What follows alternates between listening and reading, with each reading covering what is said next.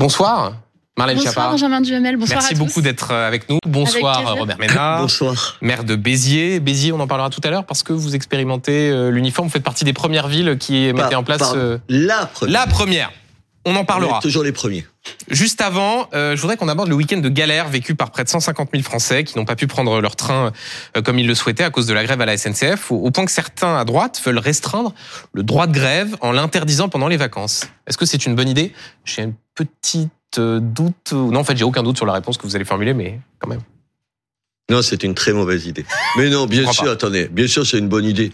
Enfin, attendez, moi, je suis pas contre le droit de grève. Enfin, ça n'a pas de sens d'être contre le droit de grève. Je vous rappelle que personne ne le conteste. Simplement, on se dit, enfin, que tout le monde se dit, là, vous le disiez, 150 000 personnes qui ont été privées de train, là, parce qu'ils font, on fait la grève là, euh, qui est un des pires week-ends. Vous avez vu, les aiguilleurs, en maintenant des trains, ils prévoient pour le week-end prochain. Enfin, il faut pas déconner, quand même, au bout d'un moment. Alors, l'Italie, c'est pas une dictature, l'Italie, c'est un pays démocratique. Ils ont une loi qui fait qu'à un certain nombre de dates dans l'année, tu peux pas faire grève dans les transports. Tu fais que, parce que ça pénalise tout le monde.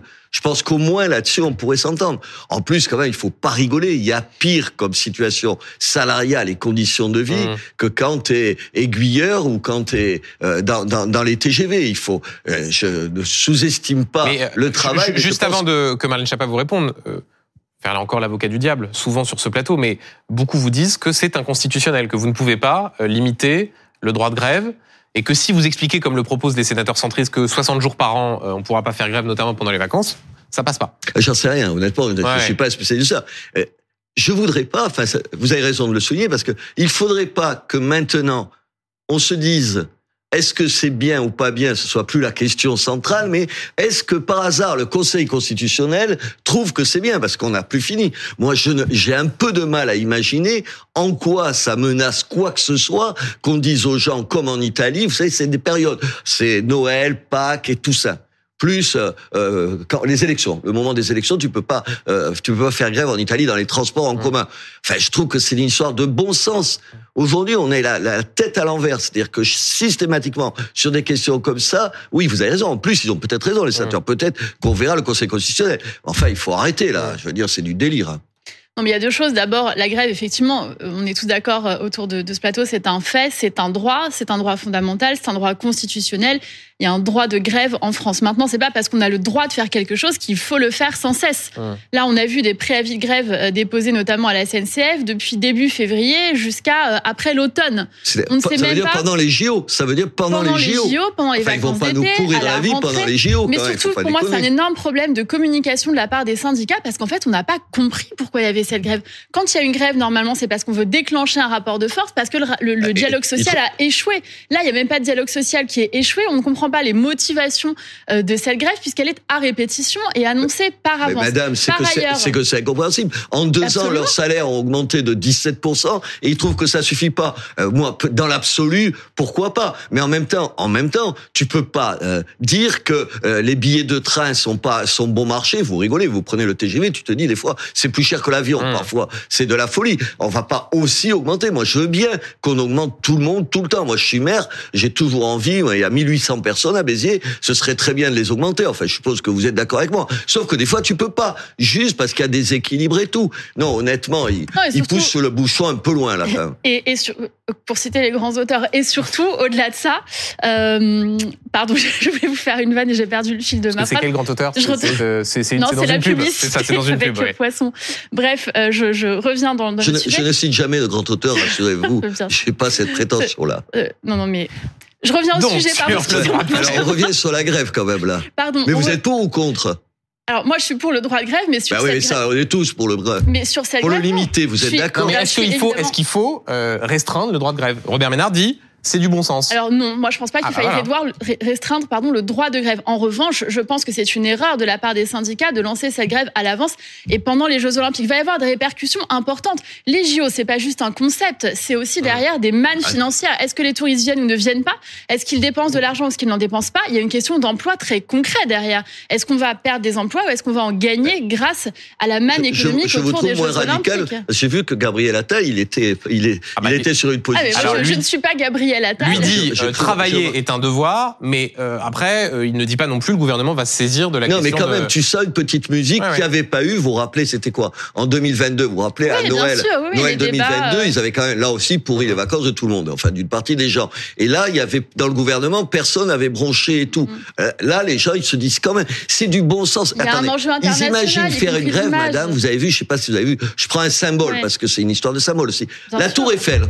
Oui, j'ai vu les sans salariés rigoler. de la Tour Eiffel. Ils vont faire quoi? Ils veulent l'éteindre pendant les JO. C'est quand même. euh, Tu vois n'importe quel film américain, vous êtes à la télé ou sur Netflix. Qu'est-ce que tu vois? L'image de Paris, c'est la Tour Eiffel qui brille et tout ça. Bien sûr. Et on va se priver de ça parce que des types veulent faire grève à ce moment-là. Non, mais en plus, même, on, est en- enfin. on nage en pleine injonction paradoxale parce qu'on a d'un côté la maire de Paris qui fait une prise de parole pour dire aux Parisiens restez à Ouais. Paris pendant les Jeux Olympiques, alors que l'immense majorité des Parisiens veulent fuir Paris pendant cette période.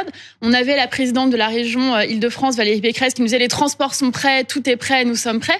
La ministre des Sports euh, et des Jeux Olympiques qui nous dit nous serons prêts, ce sera une formidable fête, participez aux JO. Et en fait, derrière, on nous dit et on nous envoie comme message non seulement à nous, mais aussi à l'international.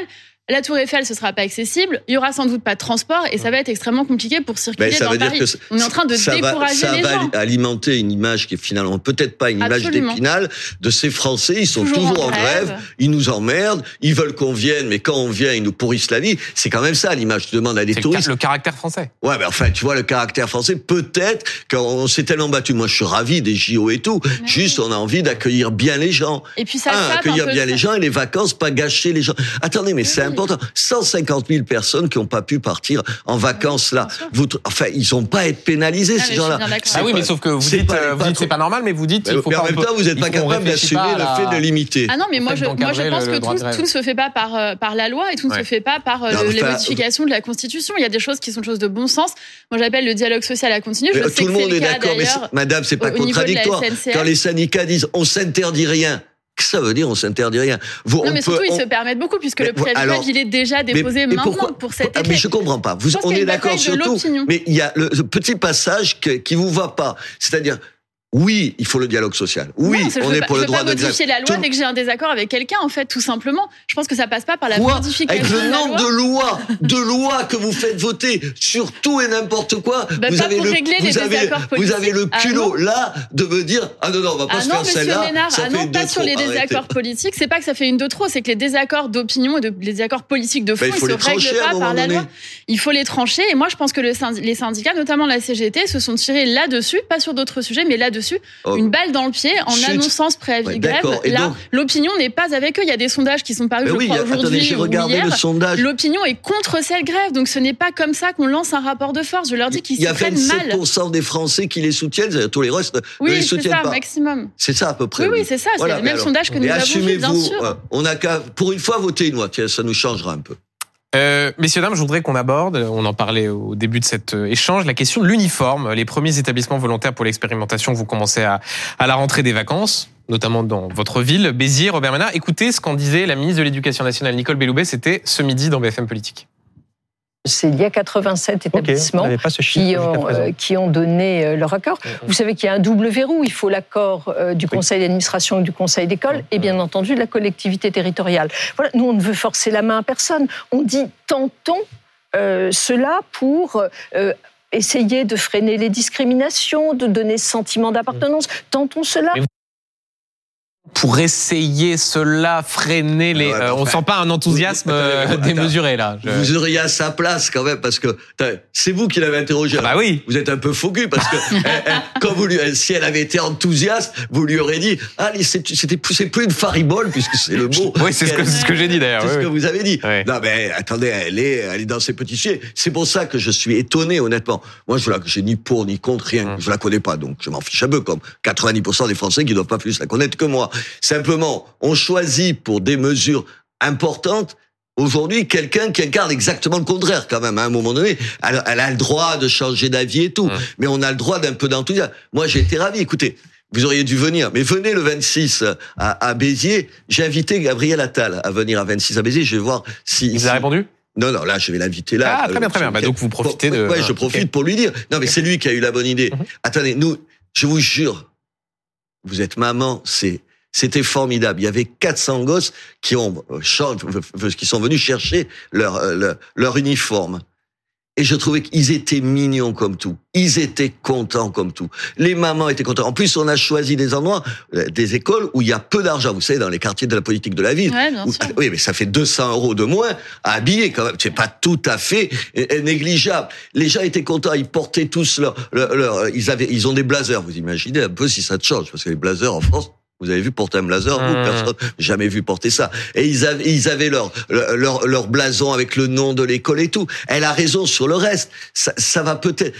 Personne, ni vous, ni aucun des trois, on sait si c'est vraiment utile. Moi, je pense qu'il faut essayer. Mmh. En France, je le dis chaque fois, on est toujours, vous savez, dans des. Vous êtes pour, je suis contre. Mmh. Alors évidemment, avec Benjamin, il pense d'avance qu'il sait ce que je vais dire, oui ou non. Et vous, et vous, commence à vous connaître un petit peu. Voilà. Je- non, mais là, je trouve que c'est bien. Hum. On va essayer. En plus, finalement, le problème, c'est qu'on est la seule école, euh, la seule ville à, à le faire dès cette rentrée-là. Nous, on l'a voulu le faire là, vous savez, le 26, parce qu'on se dit, on a quatre mois avant les grandes vacances pour voir comment ça marche. Moi, j'ai été sidéré, par exemple, que les filles, je vais vous dire un truc, nous, on s'attendait à ce que les filles, elles veuillent être, elles veuillent être habitées- habillées comme les garçons. Pantalon. Tu te dis, c'est dans l'image. Enfin, moi, on me raconte tellement que ça n'existe plus, euh, les différences euh, de, de sexe et de comportement. 80% des filles, des jupes. C'est étonnant quand même.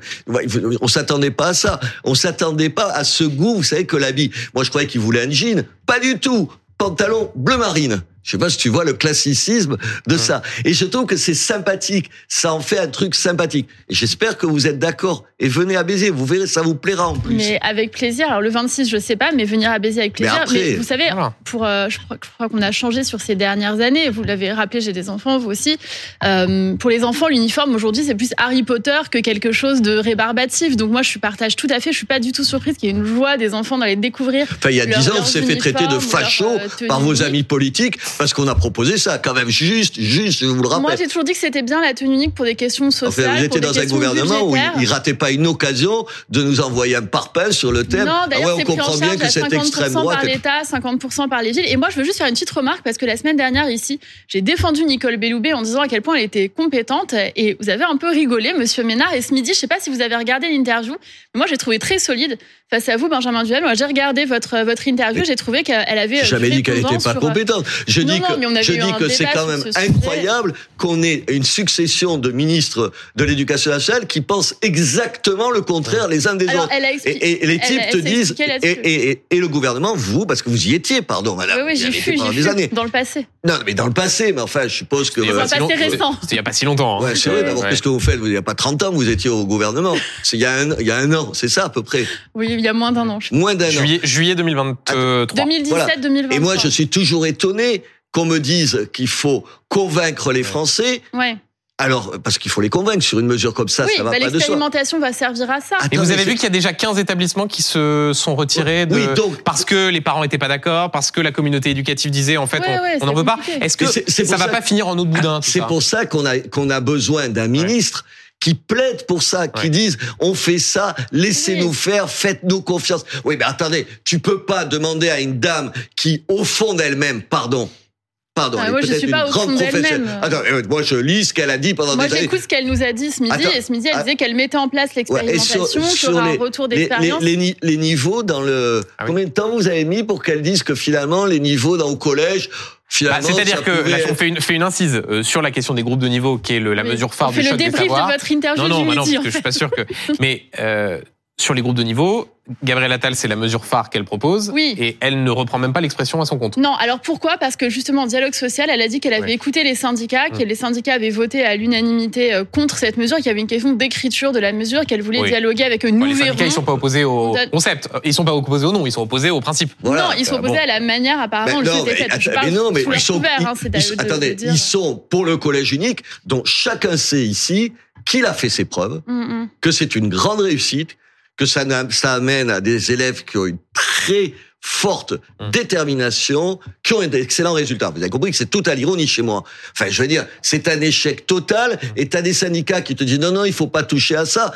C'est là qu'on a besoin en politique de Mm. gens, et c'est pour ça que, euh, je vais pas revenir sur elle, je fais pas une Ouais. fixation sur elle. Non. On a besoin de gens, vous avez compris, qui sont convaincants. Mais sur l'uniforme, Robert Ménard, vous qui l'appliquez euh, sur le terrain, euh, qu'est-ce que vous répondez à ceux qui expliquent que, qu'au fond, même s'il y a une tenue unique, il y aura toujours la paire de chaussures qui permettra de se Ben, distinguer, la montre, le dernier téléphone, je le leur- bijou. euh. Je leur demande s'ils pensent que je suis crétin au point de pas m'en être aperçu. Ah ben, c'est- Enfin, pas, bien c'est sûr, que ça règle, bien sûr que Ah, ça règle on peut pas tout. interdire des bijoux dans beaucoup d'établissements non, mais scolaires. Il y a de attendez, plus en plus d'établissements scolaires qui vont devenir sans bijoux. Cette mesure, elle, elle règle pas etc. tout. Mmh. Ça règle pas tout. Ça règle pas les écarts de richesse. Non. Ça règle pas les salaires des profs et tout. Mmh. Ça règle deux, deux ou trois petites choses, toutes petites choses. La première, c'est que quand même, l'écart de richesse, il se voit un peu moins. Il se voit un Mmh. peu moins. Deux, et ça, vous allez être sensible, le nombre d'affaires de harcèlement qui Bien sûr. commencent sur des histoires de fringues, Eh oui. C'est pas tout à fait. Oui, oui. Le débat commu- euh, habit communautaire ou pas, Hum. réglé. Et puis, puisque vous êtes maman, je vous prends au pied de la lettre, fini le quart d'heure à t'emmerder avec les enfants le matin pour leur dire tu t'habilles comme ça et pas comme ça et non aujourd'hui je veux m'habiller comme ci.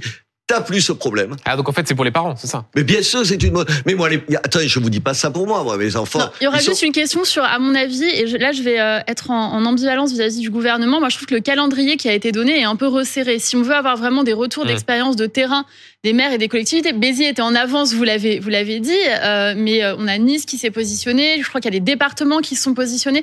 Le temps que ça se mette en œuvre et qu'on ait des vrais retours d'expérience. ils se sont et pas donné juste on deux a- ans. Ils se sont donné deux ans. Deux ans. Là, il y avait sont- une volonté d'avoir un premier retour d'expérience pour la rentrée qui vient Ah, là. c'était assez court et Il faut ça me venir semble à Béziers tirer le- l'expérience de Absolument. l'expérience. Dans le dialogue avec les collectivités, ça me semble un petit peu court. Je, je rentre dans la technique, mais ça me Non, semble non, mais important c'est de le intéressant et donc on a peut-être un rendez-vous à Béziers euh. Absolument. entre vous deux. Euh, je voudrais qu'on aborde une actualité internationale, la mort du principal opposant à Vladimir Poutine vendredi, Alexei Navalny. Euh, sa mort a suscité un débat politique ici en France. Le Rassemblement national a été accusé de verser des larmes de crocodile. hein. C'est l'expression d'Éric Dupond-Moretti. Euh, rappelons que le RN s'est notamment opposé à des, à des résolutions condamnant au Parlement européen les, les- les persécutions dont faisait l'objet Alexei Navalny. Est-ce que c'est un procès justifié, ça, Robert Ménard, les larmes de crocodile? Oui. Pourquoi? Éric Dupond-Moretti, il a raison. Attendez, vous pouvez pas à la fois aujourd'hui te fendre, que ce soit M. Bardella ou, ou Mme Le Pen, de communiquer vous en disant que c'est quand même une bien triste nouvelle. Et puis quant à l'occasion de voter au Parlement européen des résolutions, il y en a eu deux, même trois, parce qu'il y en a une un peu avant. La première fois, quand ils ont tenté, vous vous rappelez, de l'empoisonner. Ensuite, quand ça, quand il a été arrêté. Ensuite, quand sa santé s'est détériorée ils s'abstiennent, ils votent, certains votent, votent contre ces résolutions ou ils sont pas là. Enfin, il faut pas se foutre du monde. Je veux dire, et puis j'ai entendu Marine Le Pen, c'était, euh, c'était à BFM et c'était avec Jean-Jacques Bourdin. Oui, qui a- Attendez. Jean-Jacques Bourdin lui disait est-ce qu'il faut euh, que est-ce que vous demandez la libération d'Alexei Navalny? Elle disait Ouais. oui euh, Enfin, c'était comme Katniss tout à l'heure euh, sur euh, sur Lula. sur Lula, oui. Attendez, c'est c'est c'est quand tu mets Mm. deux heures pour que tu dises oui ou non. À un moment donné, pardon, Hum, hum, euh, Monsieur Duhamel, à un moment donné, c'est oui ou non. Non, c'est pas bien ce qu'ils font. Mais ils sont, ils ont un tropisme pro-russe. Marine Le Pen, elle a eu l'intelligence au moment de l'intervention, euh, l'intelligence politique, de prendre tout de suite ses distances à- à- à- avec euh, l'invasion de, de, de, de l'Ukraine, ce que n'a pas fait Éric Zemmour. Mais au fond, ils pensent les deux Hum. la même chose. Il y a une fascination pour ce pays, pour le caractère autoritaire euh, de, de, de ce pays. Honnêtement, c'est pas bien. C'est pas bien. Et là, il a raison. Honnêtement, Dupont-Moretti, de temps en temps, il me gonfle un peu parce que non, mais il est tellement exagéré, il est tellement. obs- Je lui ai dit la dernière fois. Oui, vous êtes euh, la je semaine dernière. croisé. J'ai dit, vous êtes, quasi- il est quasi obsessionnel, tu vois, sur Mm. le Rassem- Rassemblement national. Il pense que c'est encore des Oui, hordes bah, c'est- c'est le cœur de son engagement. Non, mais enfin, Voilà, est c'est pas, ce qui a fondé tu- son ça peut être un engagement. Moi, euh, moi, je suis voilà. pas d'accord avec vous. Je vous traite pas de tous les noms d'oiseaux et tout ça. Lui, Euh, moi le non plus, je vous traite pas tous non, les noms d'oiseaux. Très bien, mais lui, il le fait sur le RN et il a tort parce que c'est une caricature ce qu'il dit. Mais là, précisément, il a raison. Mm. Il a raison. Sur Et- le RN et la Russie, on a beaucoup parlé du prêt euh, de l'emprunt russe euh, de, de Marine Le Pen, Qui est avec remboursé lequel, hein. qui est remboursé, avec Ouais. lequel elle a financé sa campagne. Moi, je voudrais qu'on prenne un petit peu de hauteur sur ces sujets et qu'on s'interroge, au-delà de Marine Le Pen ou pas, bien ou mal, sur la manière dont les candidats aujourd'hui en France peuvent financer justement leur campagne et leur candidature. On avait porté en 2017 un très beau projet qui n'a hélas jamais vu le jour. C'était le projet La de la Banque de la démocratie. La faute à qui Et l'idée, c'était de dire que tout Attendez, candidat La faute à qui, madame? Mais à nous-mêmes. Eh, À vous, pas, à tout le monde, à vous. C'est vous qui l'avez pas présenté. C'est vous veux- qui avez la majorité. Enfin, c'est pas un nous de majesté. C'est vous, les macroniens, qui avez fait une promesse. D'accord, c'est pas, mon sujet. Mon, su- mon Euh, sujet. C'est quoi? Vous Non, dites on aurait, dû on aurait dû faire ça, vous avez qu'à le faire. Bah, moi, je suis, je suis plus aux affaires. Je suis plus. euh, Non, je, bah, et enfin, je n'ai jamais été ministre de la Justice. Donc voilà, moi, je veux bien c'est- être c'est un peu responsable de tout. C'est un peu C'est pas facile. Robert Ménard. Je suis pas porte-parole de l'ensemble des ministres qui ont, qui ont exercé sous la Ve République. Donc moi, je vous dis juste qu'il y avait un projet important et que au-delà du manichéisme euh, qu'on peut avoir dans certains débats sur cette histoire de prêt russe, moi, je trouve anormal. Je combats Marine Le Pen politiquement, mais je trouve anormal qu'elle n'ait pas trouvé à se financer en France. Mais sur la Et question d'Alexei Navalny, est-ce que vous, Est-ce que vous vous souvenez ce qu'il a dit Navalny sur le prêt? Ah bien sûr, mais je m'en souviens très Il bien. a il a dit que ça paroles allait très lier à la russe. en C'est encore moi- moi- disponible sur Twitter. D'ailleurs, il avait fait un long thread, comme on dit, un fil de 17 tweets dans lesquels il s'était expliqué en expliquant Sur- sur justement cette- d'où venait cet argent et la manière dont euh, le RN s'était Mais financé pour sa campagne. pour- Je m'en puisque souviens vous voulez très qu'on- bien, c'est toujours Puisqu'on voulait qu'on prenne de la hauteur sur le, sur le communisme et sur la fascination Hum. d'un certain nombre de gens à, droite, à la- à la droite de la droite, mais beaucoup à Hum. gauche, beaucoup à gauche, c'est quand même un problème de fond, et je pense qu'on sera d'accord là-dessus. Il n'y a jamais eu de Nuremberg du communisme. Je veux dire, quand même, quand même, aujourd'hui, le communisme au XXe siècle, c'est plus de morts que le fascisme, par exemple. Est-ce qu'ici, il y aurait, est-ce, imaginez que quelqu'un, voilà, veut créer le parti fasciste français. En fait, Mm. imagine le tollé, personne n'oserait faire ça.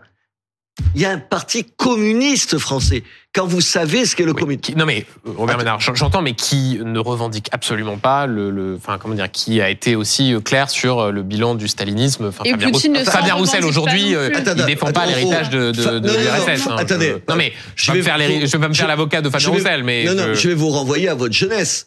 Moi, je me suis fait casser la gueule dans des manifs parce que j'étais trotskiste à, à l'époque par des communistes qui disaient vive la- l'URSS et la moindre critique de l'URSS. ah non mais à l'époque vous avez tout Oui, l'aveuglement. staliniens des c'était- années non, 80. c'était Non mais dans les C'était années pas le- 80, l'aveuglement c'était sur l'URSS, vous avez raison, mais aujourd'hui, je vous dis plus Georges. Marchais. Quoi. Attendez, Voilà, je, vous dis pas ça. Ouais. Je vous dis quand même, on continue à employer politiquement un terme qui devrait être discrédité, Hum. qui devrait être discrédité, parce que c'est une version, le communisme, c'est une version du, du- des régimes autoritaires asiatiques.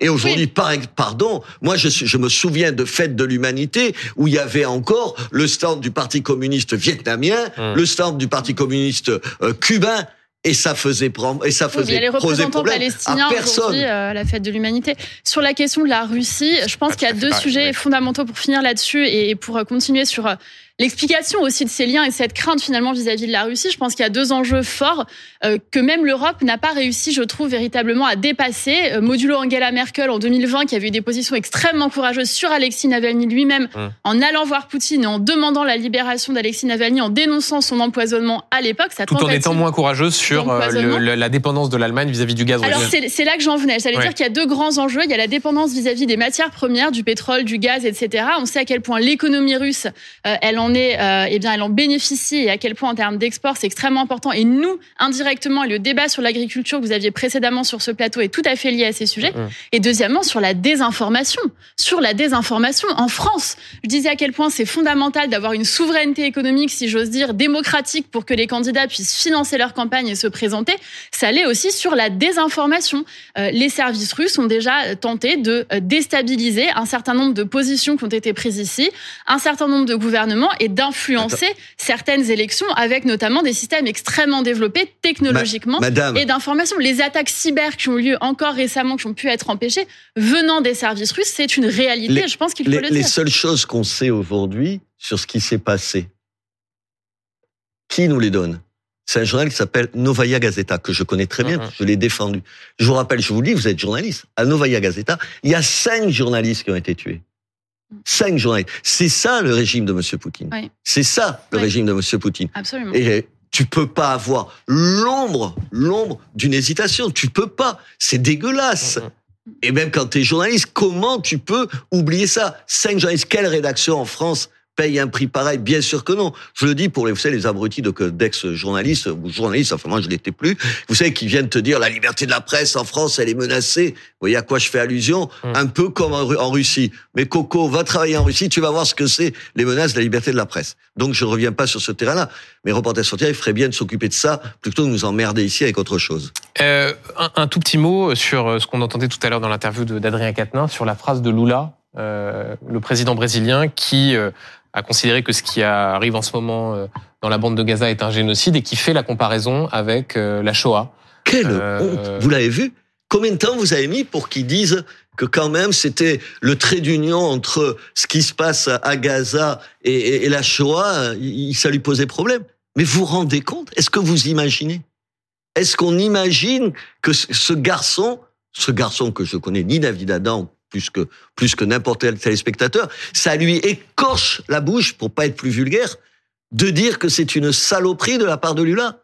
Comment on peut imaginer que alors parce que ça veut dire quoi? Se dire au fond les Juifs ils font ce qu'on leur a fait. Mmh. C'est ça. Ça finit aussi simplement que ça. Comment on peut dire ça? Et ici, il y a un parti, enfin, parce qu'il fait le mariole, mais le fait de pas le traiter de terroriste, euh, le Hamas, depuis le début, quand ils t'expliquent que c'est pour... Ah oui, le droit international, mais ils, ils nous prennent pour des abrutis. C'est le droit international qui les empêche de qualifier le Hamas de terroriste. Mais enfin, hum. comment tu peux croire ça? Et ces gens-là, ils vont après se mobiliser et apparaître comme des défenseurs de quoi? De rien. Il n'y a pas de... ce que ce que tu, ce qu'on rêve en politique, c'est que les gens n'aient plus, vous savez, de, de haut le cœur à géométrie variable. Hum. Que quand c'est dégueulasse, tu le dis quand tu le connais, si c'est tes amis ou proches de tes amis, tu peux le dire. Tu as encore plus de responsabilité à le dire. Moi, j'avais honte.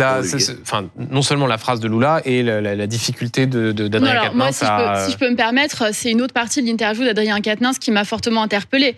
Euh, pour être euh, très franc, je me suis dit que vraiment, il ne manque pas d'air.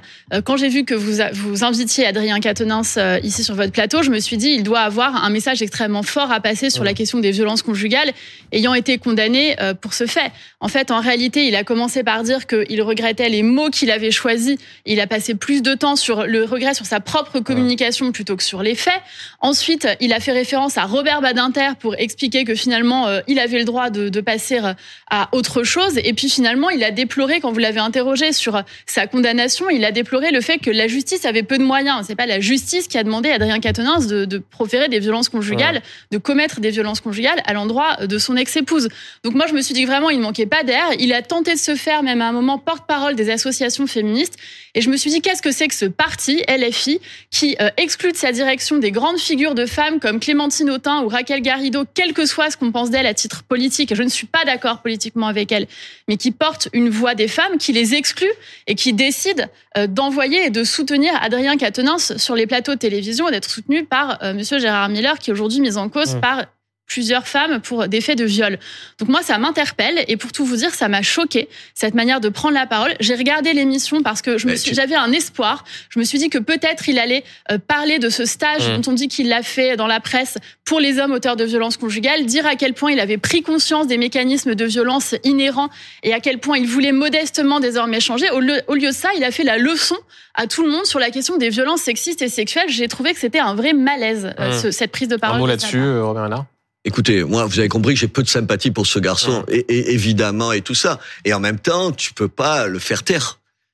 On va pas. Attendez. Ah, mais c'est pas une question de le faire taire. Non, non, non, mais ne faites pas dire ce que je n'ai pas dit. Je n'ai pas dit qu'il fallait. Est-ce que j'ai dit que c'est vous qui l'aviez dit Non, non, mais je préfère le dire. J'ai un souvenir. Mon épouse est députée. Et elle avait pris la parole pour vous dire comment on peut se comporter différemment. Elle avait pris la parole parce que ses propres copains de son parti, vous savez, voulaient pas qu'il parle quand il est revenu hmm. à l'Assemblée et tout. Elle a pris, elle avait pris la parole pour dire, mais il n'a pas été condamné au silence. Hmm. Ce que je veux dire, vous avez compris. J'essaye, je prends pas. Bien sûr, mais il a pas été condamné à dire n'importe quoi sur le madame, sujet vous avez raison sur tout ce que vous avez dit. Donc, je j'enlève pas un mot. Mais je dis juste qu'on pourrait, pour continuer à ce que dire, faire de la politique différemment. C'est-à-dire ne pas régler des comptes sans arrêt, dire les choses qu'on pense sans prudence. Et Catenès, Je vous dis pas ce que je pense, y compris sur ce qu'on vient de voir. Mais là-dessus, non, parce que j'ai entendu des gens dire, Non. ah, il faut plus l'inviter. Tu vas plus l'inviter. Pourquoi? Tu vas le réduire. Vous êtes d'accord avec moi Ça n'a pas de sens. Non, mais moi je vous dis au contraire que j'ai regardé parce que j'espérais Ah oui, ça, une parole chose. sur ce Hum. sujet. Ah Peut-être ben, je suis trop ah. humaniste et j'ai trop d'espoir et je suis trop optimiste, mais j'espérais qu'il pourrait avoir Après, une parole en tant qu'homme, passer par un stage sur les violences conjugales pour expliquer en quoi le système de pouvoir et de domination des hommes sur les femmes de façon générale dans notre société amenait à ces violences et à quel point il voulait modestement apporter sa pierre à l'édifice. Au-delà de ça, être- il nous a fait une leçon sur la lutte contre les violences sexistes et madame, sexuelles. J'ai trouvé qu'il manquait Madame, il fait de la politique. Malheureusement. Sur ces sujets-là, Mais- quand on est mais- impliqué mais- mais je suis d'accord avec- que c'est pas, c'est pas opportun. Mini, je suis d'accord avec vous. Je vous dis pas le contraire. Vous avez raison sur ça. Je vous dis simplement, vous avez affaire à des professionnels de la politique. Il a dû calculer ce qu'il fallait mieux qu'il dise et tout. Mais il peut, il peut rester un, enfin, il peut redevenir un, comment dire, un interlocuteur de Non, mais premier là, il y a la- plan. non, mais là, avant par- de mourir de la revanche- politique. euh, Non, non, Ouais. mais Benjamin Duhamel, là, en revanche, moi, je vais être claire, comme je l'étais sur le droit de grève, il y a, il y a des lois et il y a un droit, en fait. Dans la mesure où le droit ne Tu dit pas, pas que quand vous êtes condamné, vous devez partir de votre siège de député, eh bien, euh, la loi s'applique et ensuite, c'est une question de responsabilité personnelle. T'as lui, Ça- comme à chaque député madame, condamné, de décider ça- s'il estime représenter ses électeurs ou pas. ça, ça- s'appelle l'éthique. c'est le droit. Mais c'est une autre affaire. Je suis Absolument. pas sûr que la politique et l'éthique, ça fasse forcément bon ménage Politique, tous les droit, matins. éthique. Je voudrais qu'on aborde un sujet connexe euh, et un événement de, de la semaine qui vient, la cérémonie des Césars, euh, l'Académie qui a mis en place un dispositif de, je cite, non mise en lumière des personnes qui seraient mises en cause par la justice. Par mise en cause, il faut entendre mise en examen ou condamnation pour des faits de violence, notamment à caractère sexiste ou sexuel. Euh, dans ce cas, un participant euh, à un film éligible sera exclu de la cérémonie, ne pourra pas monter sur scène pour euh, récupérer sa, sa récompense. Est-ce que c'est normal ou est-ce que c'est excessif? Alors d'abord, non mise en lumière. Je pense qu'on est dans, on nage en pleine novlangue euh, totale. Je cite l'Académie des Césars. ça veut hein. dire je quoi Ça veut sais, dire que- je le déplore. Est-ce que ça veut dire que quand ils sont nommés, la lumière qui va éclairer la place où ils sont, il n'y en aura pas Est-ce que ça veut Ouais, dire ça je, je ne sais pas, mais je trouve qu'il n'y a rien qui va en fait dans cette décision. Je comprends l'intention et je salue l'intention. Elle est louable, l'intention de dire on veut mettre fin à ce système attendez, de violence sexuelle. Mais, Mais bah, pour attendez, deux choses, attendez, non, je termine, Monsieur Ménard. Il y a deux choses qui vous ne vont pas, pas pour moi. ça. Moi, je serais à la fois plus radicale et à la fois beaucoup plus attachée au droit que eux, puisqu'en fait, il faut un communiqué global sur les mises en examen et les condamnés. Désolée, dans voir. un état de droit, c'est pas la même Mmh. chose d'être mis en examen ou d'être madame, condamné. madame, ça veut dire qu'ils mélangent tout. Pardon. Si jamais on, on cède un pouce sur la présomption d'innocence, là, c'est un vrai problème. Et dans tous les cas, pas simplement pour tes copains. Mais parce que c'est ça, la, la politique, c'est quoi, Madame Schiappa? C'est qu'en général, tu t'abrites derrière la présomption d'innocence quand c'est tes potes ou les gens proches de toi, et tu l'oublies quand c'est tes opposants Non, non, il y a un politiques. principe Non, général voilà. et c'est pour Et ça que donc- je dis qu'il ne faut pas mélanger les deux. Et je trouve ça Re- dangereux le c'est fait de vouloir mélanger. Oui, C'est-à-dire oui. que, que tu sois que condamné, que tu ou sois mise en examen, le traitement est le même. Voilà, enfin, c'est pas Et alors possible. moi, j'irai plus loin. Moi, je serais beaucoup plus radicale quand on est condamné. Je vois pas pourquoi on a le droit d'avoir un prix mais de pas le recevoir. C'est ubuesque. Soit on fait un règlement en disant que quand vous avez été condamné, vous ne méritez pas d'être récompensé, donc vous n'êtes pas euh, possiblement euh, Mmh. nommé ou récompensé. Mais quand vous êtes mis en examen, je trouve que là, on bafoue la présomption d'innocence. On va pas mettre au banc de la société euh, un certain nombre de personnes. Deux grandes avocates ont pris la parole aujourd'hui dans la presse. Marie d'ailleurs. Dosé, Marie Dosé et Julia Minkowski, ouais. En disant que que, tu- mettre au banc de la société n'était pas une manière Madame, de faire Madame la justice. Schiappa, même si quelqu'un est condamné pour des violences parce qu'il a, il a battu sa femme, vous imaginez ce que nous en pensons tous ici, c'est pas le problème. Il a une condamnation. Il est metteur en scène. Il fait plus jamais son métier. Eh ben, c'est une question qu'on s'est posée. vous avez compris. Non, attendez, Non, je vous dis, c'est une Je- vraie Je question. comprends la question. est-ce que, est-ce que, à Bah, moi, moi, Monsieur Ménard, je vous réponds non. En fait, de la même manière pour Bertrand Cantat, il trouve un autre métier. Il trouve un métier autre que d'être visible et de vouloir vendre des posters et faire des unes de magazines, Je- comme un magazine l'avait mis en compris. une Je- après qu'il ait été Madame- condamné pour le meurtre Madame, de Marie. Madame la ministre, j'ai pas de réponse. Vous avez compris, il y a des questions où j'ai pas de réponse. Je me pose la question en vous écoutant, je me dis, est-ce que tu peux, je veux dire, bannir quelqu'un euh, quand c'est un écrivain, un type dont c'est le métier Est-ce qu'on doit à vie se le, le condamner Est-ce qu'on doit à vie se passer de son Mais talent. Il fait autre chose. Des hommes Non. politiques pour des faits bien moins graves ont dû se reconvertir. Jérôme Cahuzac ou d'autres qui est pédiatre cas, maintenant dans un Sur, sur, sur ce Vous sujet, messieurs, dames, euh, Vous êtes, a un- vous êtes d'accord qu'on peut se poser au moins la question? Bien sûr, mais moi, ça fait des années que je me pose la question. je ça doit pas. faire 20 ans. Je- Et moi, j'ai une conviction que je vous partage. Ma Mm. conviction, c'est qu'on ne peut pas honorer des personnes qui sont condamnées pour des faits de violence. Oui, mais regardez ce sondage, parce que vous parlez des métiers et des arts. Bien regardez le sûr. sondage dans la tribune euh, du dimanche ce matin. 67% des Français considèrent comme un progrès qu'une personnalité condamnée ne puisse retrouver son métier après avoir purgé sa peine. Mais ça dépend de quoi on parle. Alors ça, c'est un sujet euh, concernant le monde du cinéma. Ça, c'est un sondage sur le monde du cinéma. Mais les Français ont été interrogés plus généralement. 67% considèrent comme un progrès qu'une personnalité publique condamnée puisse plus exercer à nouveau son métier. Personnalité publique. Donc là, c'est extrêmement large. Ce que ça dit, c'est quoi? C'est une euh, évolution de la société, de sensibilité sur Bien ces sûr. sujets. euh, Alors, c'est vrai que personnalité publique, ça renvoie à, des artistes, ça renvoie à, À des journalistes, journalistes, ça renvoie politiques, à des euh, responsables ouais. politiques. Ouais. Peut-être que c'est différent. Je sais pas. Honnêtement, j'ai pas de réponse. Et en même temps, je, peut-être parce que j'ai défendu les droits de l'homme toute ma vie, l'idée d'un bannissement à, À vie. vie, vous avez compris, je peux le comprendre. Je dis, c'est quand même un vrai problème. C'est c'est un problème parce que tu peux t'excuser, tu peux avoir fait quelque chose que tu regrettes, tu peux euh, le, le regretter. Et il y a, il y a pas de rémission. Je veux dire, la, là, on justi- parle- la justice, elle l'imagine pas. Elle l'imagine pas que tu puisses ne jamais retrouver une vie normale une fois que tu as payé Moi, je suis favorable à la que- réinsertion. que tu as payé le prix, le prix de la bêtise Bien ou de, sûr. ce que tu Bien as sûr, fait. mais là, par exemple, le cinéma vous a faites un distinguo entre Mais Non, mais bien je- sûr, je- et dans l'affaire Weinstein, personne n'aurait ouais. songé à remettre un, un Oscar d'honneur pour la carrière d'Harvey Weinstein après qu'il ait été condamné Non, mais je, pour l'ensemble des viols qu'il a commis. En mais France, je- on est en retard sur je, ce sujet. je comprends ce que vous dites, je le partage en partie. Je dis, on est juste à la limite de vrais problèmes quand même. hein. Euh, je voudrais juste pour terminer, il nous reste quelques minutes qu'on aborde euh, le sujet qui faisait l'objet de du débat juste avant, la question de l'agriculture. Euh, dans moins d'une semaine s'ouvrira le salon de l'agriculture. La colère est toujours vive. Euh, D'ailleurs, chez vous, Robert Ménard, à Béziers, euh, il y a eu une opération dans un euh, dans un Leclerc. Euh, vous m'avez envoyé une photo. Ouais, on va voir, on euh, voir. apparaître à l'écran de deux bouteilles de vin.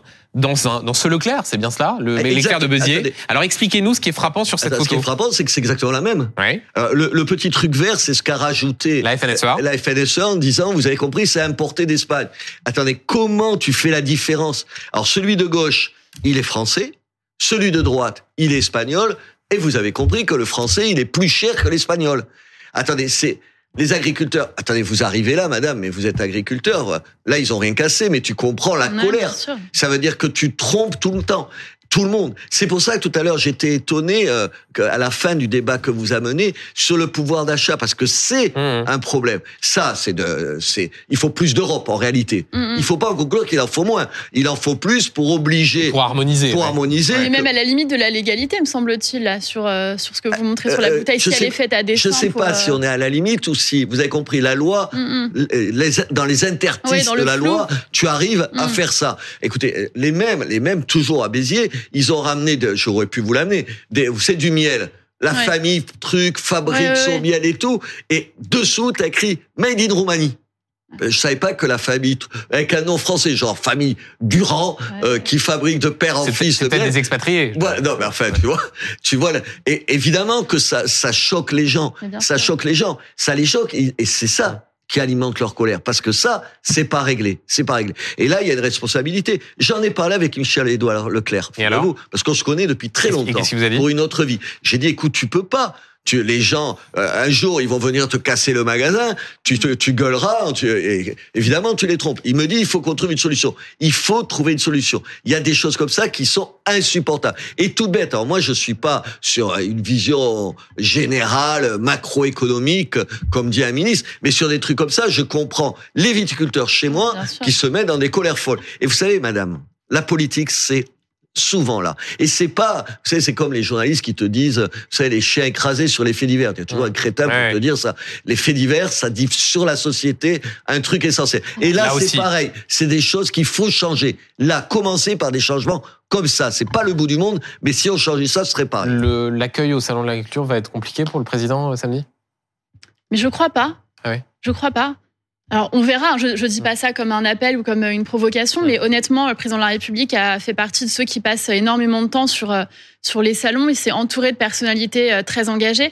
On a parlé la dernière fois de l'ancien ministre de l'Agriculture, Julien Normandie, qui vient de sortir un livre là sur le modèle agricole français. On sait à quel point il est proche du président de la République. Écoutez, Marc Fesneau qui était là, qui fait un travail important d'écoute.